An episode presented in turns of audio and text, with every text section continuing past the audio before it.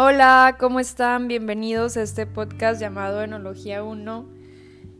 Mi nombre es Patti y voy a hablarles sobre los distintos tipos de vino. Existen cuatro tipos de vino. El vino convencional que es el vino común que todos conocemos, el vino orgánico, el vino biodinámico y el vino natural. Y voy a hablarles un poquito de estos tres últimos.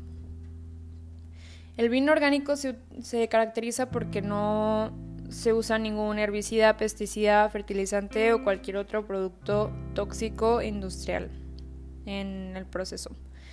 Pero eso no significa que no tengan aditivos o que el vino sea vegano, pues se usan enzimas de origen animal eh, y se utilizan la albumina de huevo para la clarificación, el ácido tartárico para la corrección de acidez, el anhídrido sulfuroso para su conservación, etc. Entonces, eh, porque es orgánico no significa que no tenga aditivos.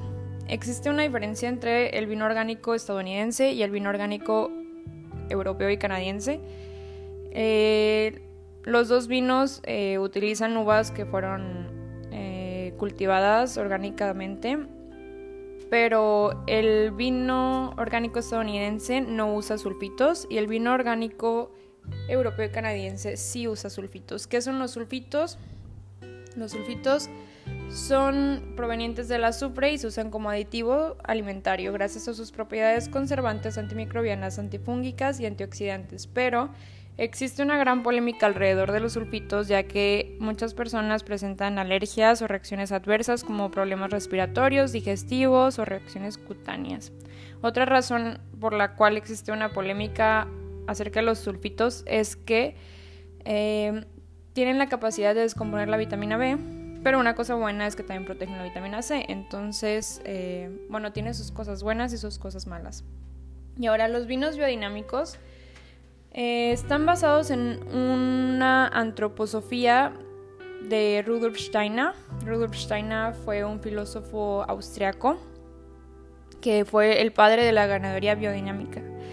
Eh, estos vinos se rigen por un calendario también biodinámico y que un calendario que fue creado por María Thun. Este calendario fue creado hace más de 50 años y se rige en los astros y en la luna, ya que se piensa que los astros tienen un efecto cósmico sobre las plantas y que la luna es de gran influencia en la vida de las plantas.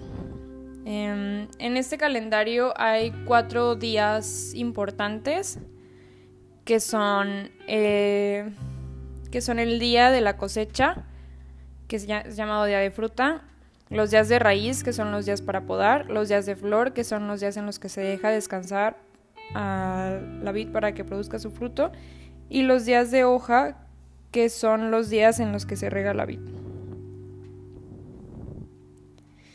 En la preparación de los vinos biodinámicos existen nueve tipos de preparados que según Steiner confieren poderes sobrenaturales. Y todos estos preparados son naturales, dos de ellos son para la preparación del suelo y los otros siete son como composta.